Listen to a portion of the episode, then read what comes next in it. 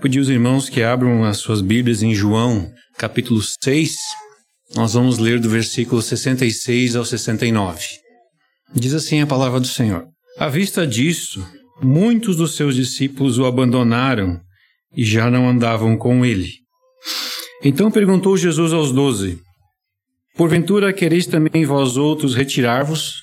Respondeu-lhe Simão Pedro: Senhor, para quem iremos? Tu tens as palavras da vida eterna, e nós temos crido e conhecido que tu és o Santo de Deus. Vamos orar. Senhor Deus, te damos graças pela leitura da tua palavra, pela tua palavra que nós podemos livremente, Senhor, nessa manhã abrir e suplicamos, Senhor, que tu nos dê graça para nós que estamos agora contemplando a tua palavra, para que nós possamos entendê-la, compreendê-la e possamos, Senhor, glorificar e adorar o teu nome da maneira mais correta, Senhor, dando honra e glórias ao nosso Senhor Jesus Cristo. Pedimos a tua bênção sobre a tua palavra, sobre essa pregação, no nome de Jesus. Amém.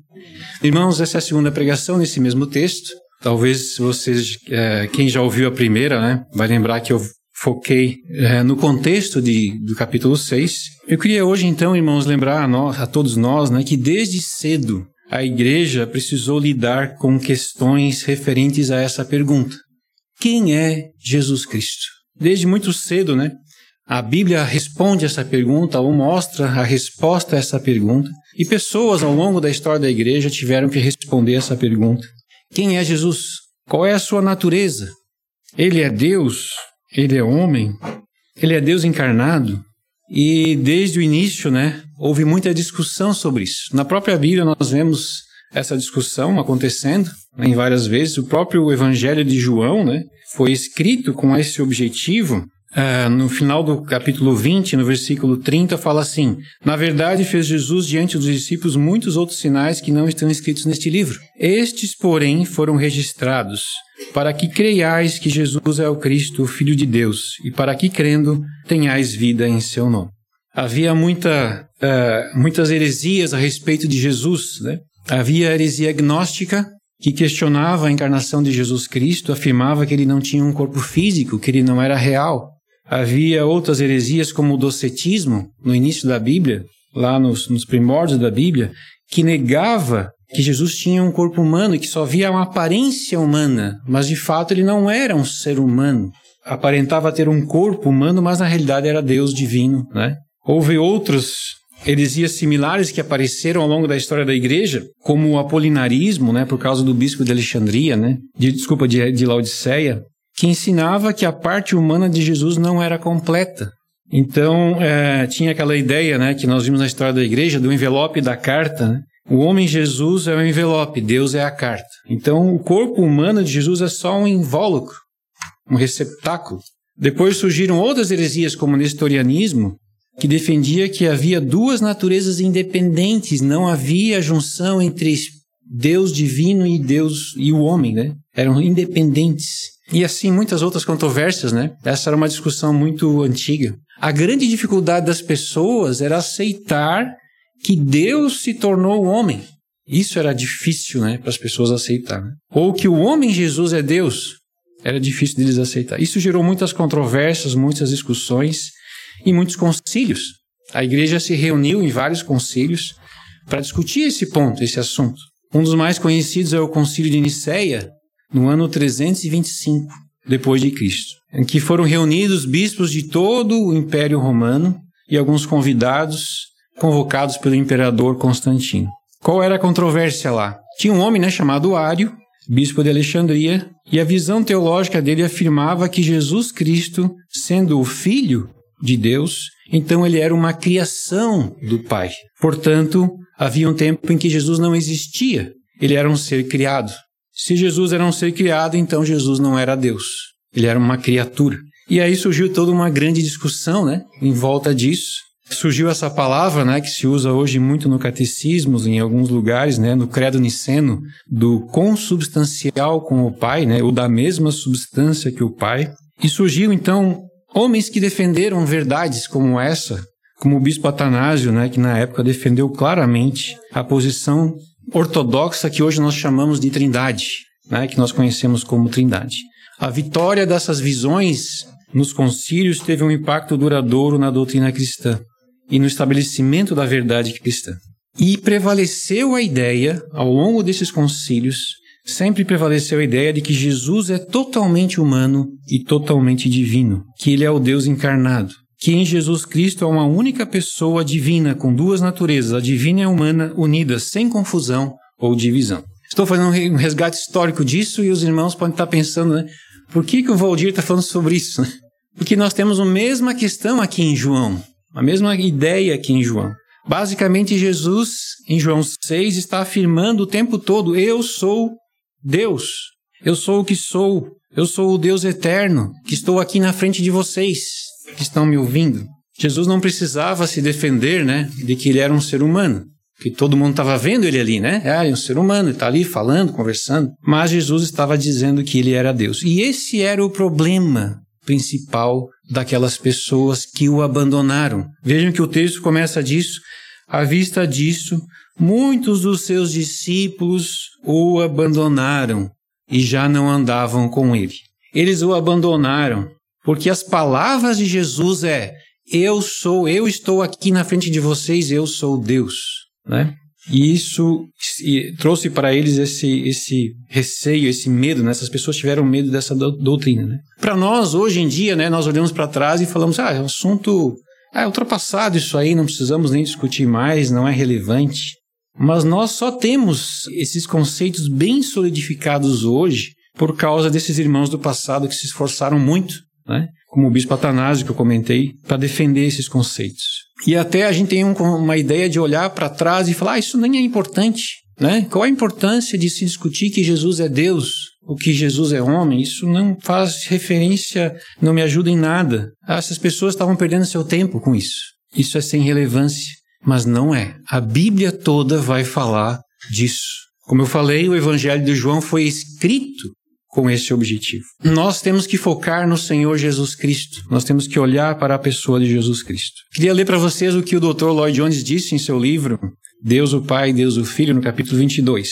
Olha só o que o Dr. Lloyd Jones disse. Não basta dizer eu creio em Jesus Cristo. Não basta dizer isso. O Novo Testamento lhes dirige perguntas quando vocês assim, quando vocês assim se expressam. Ele lhes pergunta: "O que você crê sobre Jesus Cristo?" Ele é apenas um homem para você? Ou ele é apenas Deus? Ele realmente veio em carne?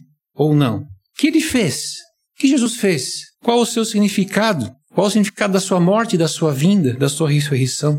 Ele continua, né? O Novo Testamento se preocupa com definições.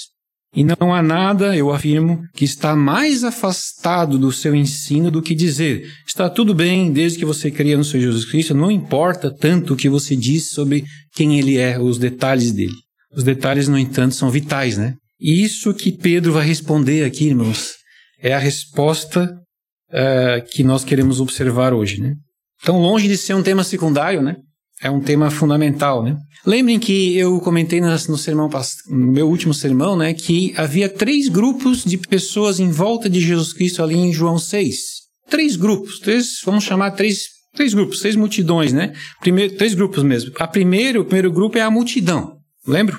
Multidão seguia Jesus, via Jesus de longe, eram os mais externos, né? Eles estavam ali por causa do pão que Jesus multiplicava. Mas alguns desses da multidão, que chamados de discípulos, né?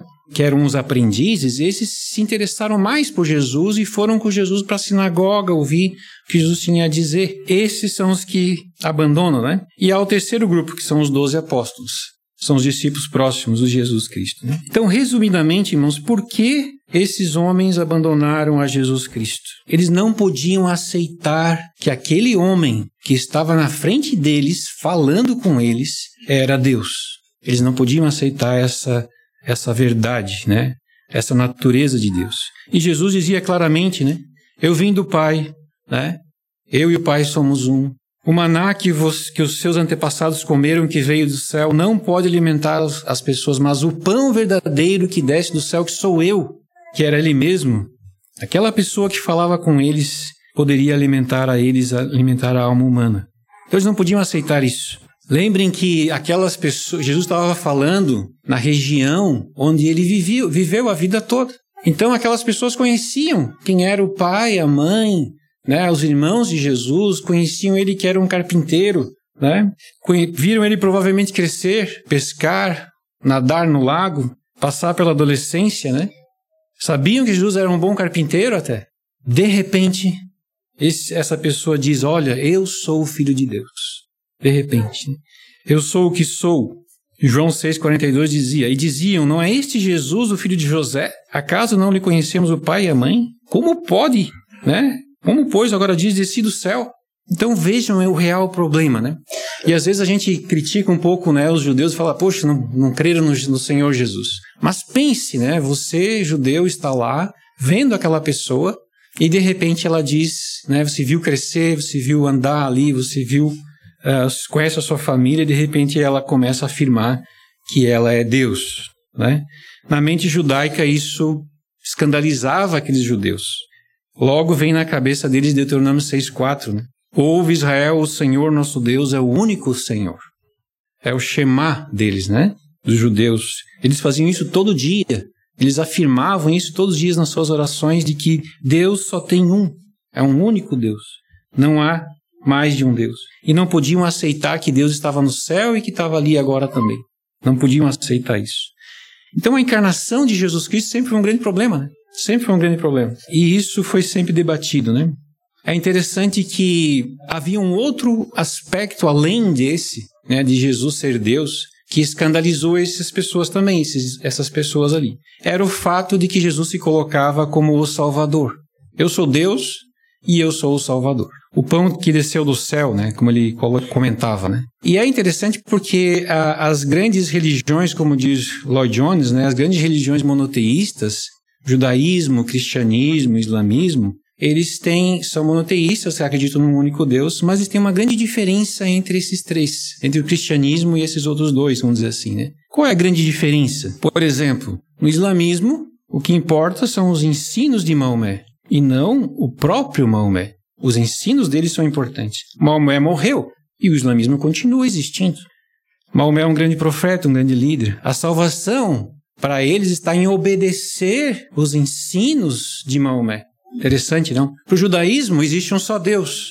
E esse Deus é o Deus da lei, da Torá, que exige obediência às suas leis. E a salvação está em obedecer essas leis. Ali está a salvação. Os judeus até mudaram muito dos sentidos da lei, né, de Deus, para colocar elas como leis, né, obediência, salvação pelas obras, pela obediência. No cristianismo não é assim. Desde o início Jesus mudou isso. É ao contrário. Ao invés de você se esforçar para ser salvo, correndo atrás de obediência a mandamentos, é Deus que morre por você. É Ele que vem e morre. E Ele vem e morre e ressuscita e volta a viver. A salvação não está em ideias ou obediências, a salvação está numa pessoa. Muito diferente, né? De Maomé ou da experiência do judaísmo. A salvação está numa pessoa. É isso que Jesus disse. A salvação está em mim. E isso é muito diferente também. Eles não podiam aceitar isso. Vejam os versículos 53 de João 6. Respondeu-lhes Jesus: Em verdade, em verdade vos digo: se não comerdes a carne do filho do homem não beberdes o seu sangue, não tendes vida em vós mesmos. A salvação está vinculada a Jesus Cristo. Você tem que estar nele. Beber, né, comer a carne e o sangue aqui é participar dele. Quem comer a minha carne e beber o meu sangue tem a vida eterna, e eu o restarei no último dia. Pois a minha carne é verdadeira, verdadeira comida e meu sangue é verdadeira bebida. Quem comer a minha carne e beber o meu sangue permanece em mim e eu nele. Escandalizou aquelas pessoas, né? Como assim comer, né? Como assim participar dele? Então a salvação está numa pessoa. Por isso que Paulo aqui, Pedro aqui vai dizer, né? Para quem iremos? Tu tens as palavras da vida eterna. Estar associado a Jesus Cristo é a salvação. Conhecer a Cristo é ser salvo por Ele. Não é?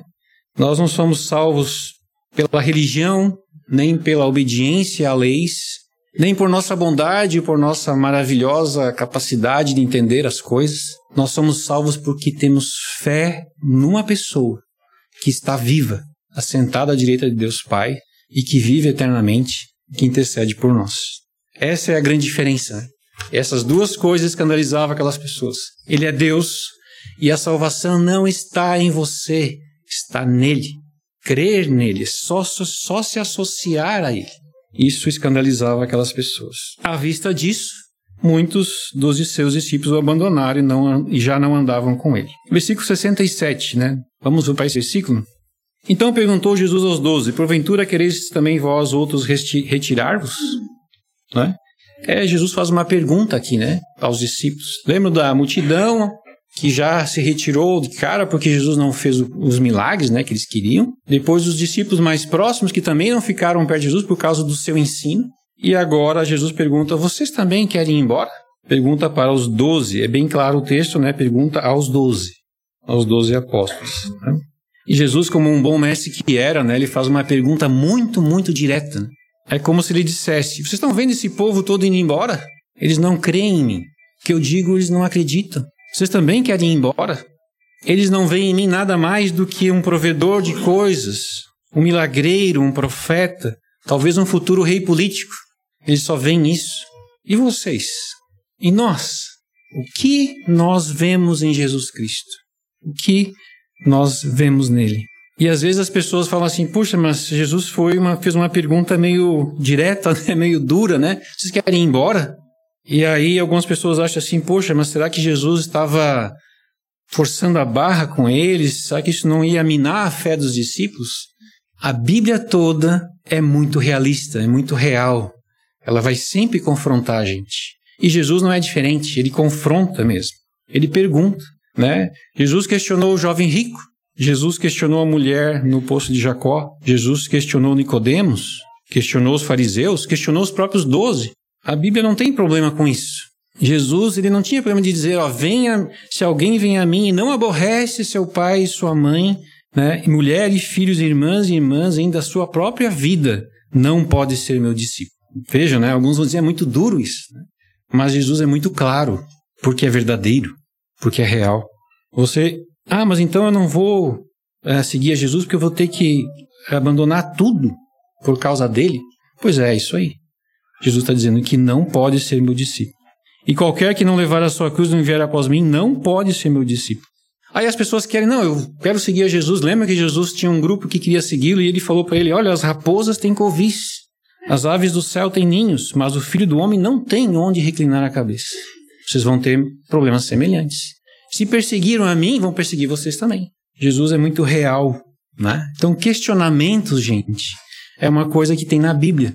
Parece muito claramente. Questionamentos são sempre bons, são sempre importantes, porque nós precisamos ter plena certeza do porquê queremos seguir a Cristo. E isso vai fortalecer a nossa fé, vai fortalecer a nossa segurança. Jesus não está interessado na Bíblia, né? Que haja seguidores dele que não se interessam de fato por ele ou que estão seguindo pelos motivos errados. Jesus está interessado em seguidores que creiam nele e o sigam pelos motivos corretos. É isso que acontece, né? E ao a gente perceber essas perguntas, como ela, ele fez aqui, e talvez faça para nós hoje, por que, que nós seguimos a Jesus Cristo? Por que, que nós Estamos aqui nessa manhã, sentados no, numa igreja, ouvindo a palavra. Por que, que a gente está vivendo a semana pensando no, no Senhor Jesus? São perguntas que a gente tem que se fazer para que nós possamos fortalecer a nossa fé e a nossa confiança no Senhor Jesus Cristo ao longo dos nossos dias. O objetivo primordial de Cristo aqui não é dificultar alguma coisa para os discípulos, mas é fortalecer a fé. Pedro então diz essa frase maravilhosa, né? E isso fortalece a fé. Se você, vamos ver um pouco a resposta de Pedro, como isso fortalece a nossa fé. E Deus tem esse grande interesse, né? O próprio Senhor Jesus tem interesse que nós deixemos claro que nós estamos aqui por causa dele. Nós vivemos a vida da semana, dos dias, por causa dele. Nós trabalhamos por causa de Jesus Cristo. Nós pensamos, temos família, por causa de Jesus Cristo, nós estamos aqui por causa dele. Mesmo nas dificuldades, né? Nós temos que olhar não para circunstâncias difíceis, mas olhar para Jesus e pensar: estamos aqui porque cremos em Jesus Cristo. Cantamos aqui, né? Venha a tempestade que vier, bem seguro nele posso confiar. Por isso, né? Qual é a resposta de Simão ali? Eu acho que é talvez o trecho mais bacana da gente olhar, né? Respondeu-lhe Simão Pedro. A resposta do, de Pedro, né, é extremamente importante, né? E essa resposta mostra quem é Jesus para Pedro e para os doze apóstolos também, né? Preste bem atenção na resposta, porque essa é a única resposta correta. Eu que sou professor, né? Eu costumo fazer perguntas nas minhas provas e só tem uma resposta correta. E essa é a única resposta que você pode dar, que é a resposta correta. E deve ser a resposta de todos nós que cremos no Senhor Jesus Cristo. A resposta ela vem em duas partes. Senhor, para quem iremos? Uma resposta como uma pergunta, né? Mas é, tu tens as palavras da vida eterna. Primeira coisa, Pedro reconhece que somente Jesus é a fonte da vida eterna, que só ele, só Jesus, tem as palavras da vida eterna. Depois ele termina no 169 dizendo: E nós temos crido e conhecido que tu és o Santo de Deus. Segunda parte, Pedro reconhece que Jesus Cristo é Deus. Tudo aquilo que aqueles discípulos anteriormente que foram embora não reconheceram, os apóstolos reconheceram. Então vamos para o primeiro ponto, né? Pedro reconhece que somente Jesus é a fonte da vida eterna. Por que, que eu digo somente? Né? Porque somente Jesus é a fonte. Porque Pedro perguntou, né? Senhor, para quem iremos? Não há outra fonte para onde ir, né? Para quem iremos? E com isso Pedro está dizendo duas coisas. Primeiro, que a salvação não está nele, Pedro. Não está nele em obedecer a Deus, em servir a Deus, em ser alguma coisa. Ele fala assim, Senhor, para quem nós iremos? É alguém de fora. Ele está, ele entende, ele está pressupondo que a vida eterna não está nele, mas está fora dele. Essa é a primeira coisa. No cristianismo, no cristianismo diz que a salvação não está em nós, não depende de nós, mas está nele, em, em alguém de fora. Por, é, ela é nos dada por outra pessoa, fora de nós. E isso também é um pouco difícil, as pessoas não gostam muito, não aceitam muito, né? A ideia de que eu tenho que depender exclusivamente de outro querem acreditar em alguma medida que a salvação ainda é resultado de alguma coisa que eu ou alguma que eu faço ou que a minha religião me propicia ou as coisas que, que acontecem. É preciso quebrar isso, né? Pedro quebrou.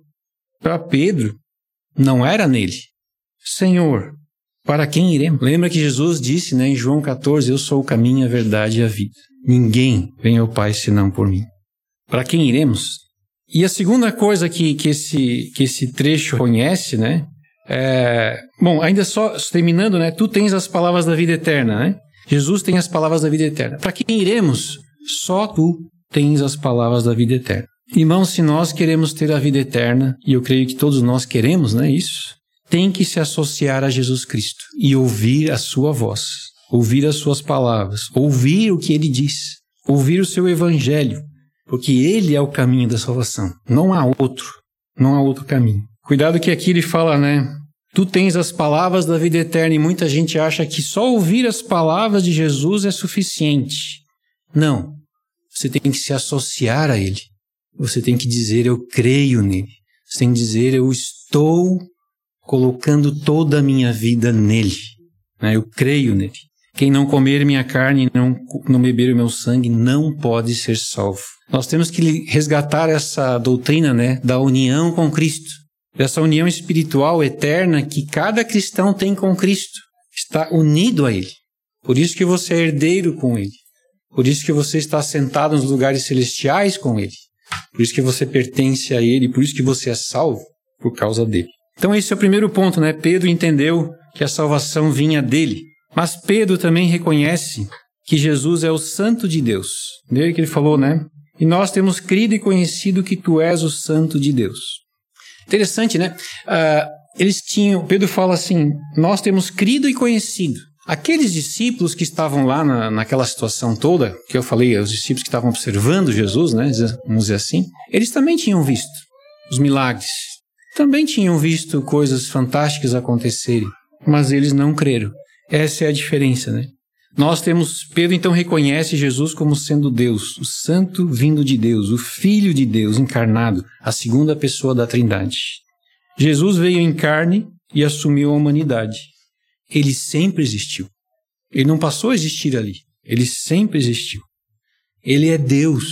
E isso é a glória do Evangelho. Deus mesmo veio habitar entre nós e assumir a nossa natureza natureza humana. Então, isso é a glória do Evangelho. Nunca ninguém poderia imaginar tamanha coisa acontecendo. Nunca. E Pedro está dizendo isso, que tu és Deus. Nós lemos aqui, né, foi lido Colossenses, né, que Jesus é a imagem do Deus invisível. Ele é Deus. Nele foram criadas todas as coisas, nos céus, na terra, as visíveis e invisíveis, sejam tronos, sejam soberanias, tudo foi criado por meio dele e para ele. Ele é antes de todas as coisas, nele tudo subsiste. Que maravilha, né, irmãos, a gente poder declarar isso, né? Então, de uma certa forma aqui, né, Pedro está declarando a deidade de Jesus Cristo. Jesus Cristo é Deus. E por que Jesus Cristo é Deus? Porque ele vem do Pai para nós. É que sabemos que suas palavras são divinas e que elas nos conduzem à vida eterna. Queria terminar, irmãos, com algumas aplicações para nós, né? Cuidado que nós podemos é, rejeitar a Cristo de diversas formas, de diversas maneiras. Às vezes a gente diz, ah, eu creio em Jesus Cristo, né? Mas lembre que Lloyd Jones falou, não é suficiente. Que Cristo é esse que você crê? Podemos dizer que cremos, ainda assim rejeitarmos a Ele e podemos fazer isso de diversas formas. Uma forma é rejeitá-lo como Salvador, como Senhor. É dizer, não, não, Ele não é esse Deus Salvador. É isso que os judeus fizeram, né? É, Pedro, né, no seu, quando falou em Atos 4,11, disse: Este Jesus é pedra rejeitada por, rejeitada por vós, os construtores, a qual se tornou a pedra angular. E não há salvação em nenhum outro, porque abaixo do céu não existe nenhum outro nome dado entre os homens pelo qual importa que sejamos salvos. Atos 4, 11 e 12. Rejeitar a Cristo explicitamente, como eles fizeram aqui. Não, não creem nele. Não, não, não é assim. Não funciona assim, né? rejeitam a Cristo como Senhor e Salvador, único Deus. Rejeitar é ir embora, é não se associar com Ele. Rejeitar a Jesus é dizer que Ele não existe, ou é negá-lo, ou é não fazer o que Ele diz. Isso é rejeitar, fazer o que eu quero fazer. Então há várias maneiras de rejeitá-lo. Né? Se você abandona os meios da graça, que é a leitura da palavra, a oração, você está dizendo: não preciso de Jesus. Você está abandonando. Se deixamos de orar e confiar nele nas tribulações, estamos nos afastando dele. E nós precisamos, né, chegar à mesma conclusão que Pedro, nós podemos não rejeitá-lo, pelo contrário, afirmar que ele é o nosso Senhor e Salvador. Segundo ponto, então cuidado que rejeitar a Cristo podemos fazê-lo de muitas maneiras. Abandoná-lo, né? Abandonar a sua palavra, abandonar comunhão com ele. A outra coisa que podemos aprender, né, é que Jesus, aqui que Pedro falou, né? Senhor, para quem iremos? Eu acho muito interessante porque Pedro aqui está dizendo: todos nós aqui somos irmãos, todos nós somos dependentes de Jesus, todos nós estamos olhando para Jesus Cristo. Então lembre-se: se você está aqui nessa igreja, está sentado aqui, você é um discípulo de Jesus Cristo, como qualquer um de nós, todos nós somos discípulos. Só temos um único mestre, que é Jesus. Foi isso que Pedro quis dizer, né? Só temos um único mestre. E quando você que está sentado aqui ouve qualquer irmão falando a respeito da palavra de Deus, ou você escuta um pregador ou um escritor famoso, tenha em mente que somente ouvimos essa pessoa porque o que ela diz ressoa o que Jesus diz. Ouvimos o que ela diz se o que ela diz for bíblico. Nós somos leais a Jesus Cristo e não a líderes humanos. Nós somos leais a Cristo. Na medida em que os líderes humanos reproduzem a palavra de Cristo, então nós os ouvimos. Mas não por causa dos homens, mas por causa de Cristo. Queremos ouvir a Cristo. Nossa lealdade é com Ele. Não com pessoas, ideias, denominações, religiões, família, tradição. Nosso compromisso é com Ele. Conhecê-lo, amá-lo, servi-lo honrá-lo, respeitá-lo. O verdadeiro discipulado cristão na igreja visível, nunca é de um mestre e um discípulo, mas de dois discípulos querendo seguir um mesmo mestre. Qualquer coisa diferente disso é uma distorção, né? Todos nós somos discípulos do Senhor Jesus Cristo, querendo seguir. Segunda aplicação. Terceira, respeite os crentes do passado e suas conquistas, né? Muitas vezes a duras penas. Infelizmente, a gente já ouviu tantas pessoas dizer: ah, a história da igreja não importa, ah, olhar para a história não importa. Esses caras lá no primeiro século ficavam discutindo bobagens. Criticamos, né? Os, até os apóstolos, às vezes as pessoas, as pessoas criticam porque não entendiam Jesus Cristo. Como podem os apóstolos demorarem tanto para entender quem é Jesus? Cuidado com isso, né? Lembre que tudo que nós entendemos hoje, doutrinas tão sólidas que temos hoje, foram construídas por causa dessas pessoas que pavimentaram o caminho para que nós andássemos mais seguros na estrada da vida cristã. Né? Que a gente possa entender que precisamos sempre respeitar essas conquistas do passado. E por isso que eu trouxe no início, né, a história um pouco da igreja, né, em que todos vários irmãos, né, lutaram para manter viva e para trazer verdade, né, de que Jesus Cristo é Deus, completamente Deus e completamente homem. Nós temos que sempre respeitar. E por último, entenda que essa declaração de Pedro é uma declaração central nas Escrituras. E é uma declaração que você tem que dizer também.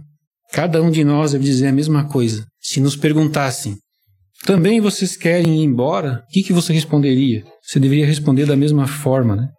Aí é o centro do Evangelho, o cerne do Evangelho. Senhor, para quem iremos? Para onde eu vou? Num certo sentido, nós estamos perdidos sem Ele. Para quem iremos? Ele tem as palavras da vida eterna. Ele é a vida eterna, né? Então entenda que essa é uma declaração central.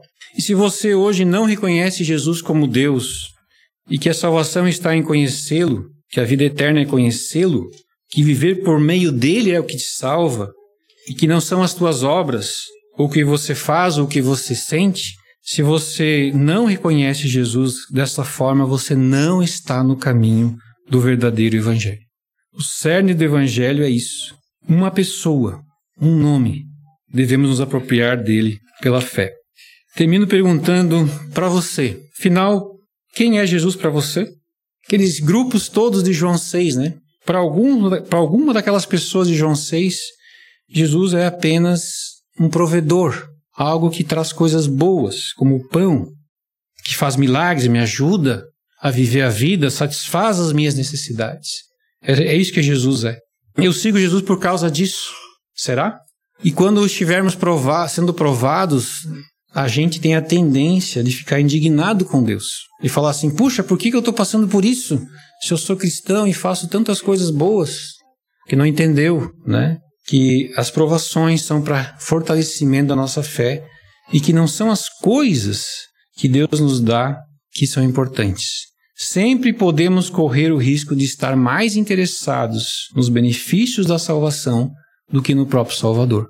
Temos que pensar nisso, estar clara, claramente pensando nisso. A outra, a, o outro grupo via Jesus como um, né, um, um, grande mestre. Como foi, né? Às vezes eu escuto as pessoas falar, ah, Jesus é um grande mestre, né? Como foi Confúcio, como foi Buda, como foi Maomé. O ensino de Jesus é um ensino legal, bacana, fascinante. Mas eu afirmo que isso não é suficiente. Você tem que, para ser salvo, se associar a Ele pela fé. Não só um grande mestre, um grande ensinador, mas é, é mais que isso, muito mais que isso. Você precisa se associar a Ele. Será que Jesus é alguém que me traz conforto religioso, espiritual, traz conforto, paz, alegria, e por isso eu sigo? E quando eu não tiver isso, Portanto, irmãos, a pergunta mais importante é: estou disposto a afirmar, como Pedro afirmou aqui, em coro, né? Repetindo com Pedro: Senhor, para quem nós iremos? Tu tens as palavras da vida eterna, e nós temos crido e conhecido que tu és o Santo de Deus. Que nós possamos fazer como Pedro fez e repetir as palavras que ele repetiu. Vamos orar? Senhor Deus, queremos te agradecer por esse tempo de leitura da tua palavra, te agradecer pelo Senhor Jesus Cristo, te agradecer pela vinda dele, te agradecer, Senhor, porque ele veio como homem, morreu no nosso lugar. E nós, Senhor, hoje podemos estar associados a ele. que a salvação, Senhor, não depende de nós, que a salvação depende dele, que tudo, Senhor, que nós precisamos é estar nele, é nos associarmos a ele. Que o Senhor possa nos levar a compreender isso e a tomar, Senhor, decisões no sentido de segui-lo, de honrá-lo, de glorificá-lo, eh, lembrando que nós pertencemos a ele, que estamos nele. Que tu nos ajude, Senhor, para que nós possamos viver dessa forma. Repetindo com Pedro aqui: para quem iremos, Senhor? Tu tens as palavras da vida eterna. No nome do Senhor Jesus, nós oramos, pedimos a tua bênção sobre cada um de nós. Amém.